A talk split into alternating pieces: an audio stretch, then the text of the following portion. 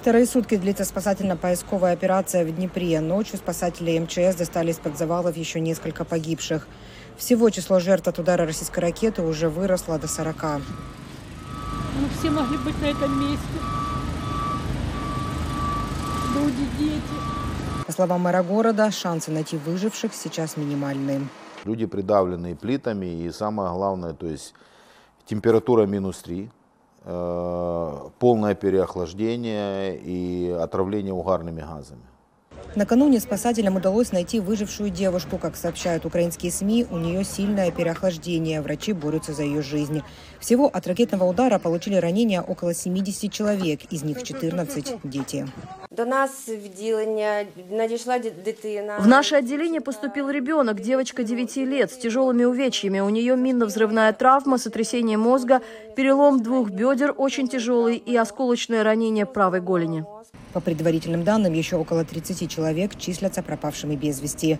По данным «Радио Свобода», на данный момент разрушены или повреждены 236 квартир. Это сто процентов, 100% это, процент, это э, удар российской ракеты X-22.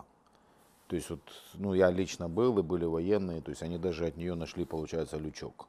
Как версия моя, то есть через реку э, была теплостанция, то есть они пытались попасть в теплостанцию, только ракета пролетела мимо и попала в жилые дома.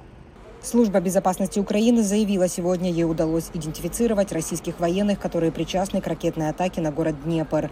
Это офицеры 52-го тяжелого бомбардировочного авиационного полка.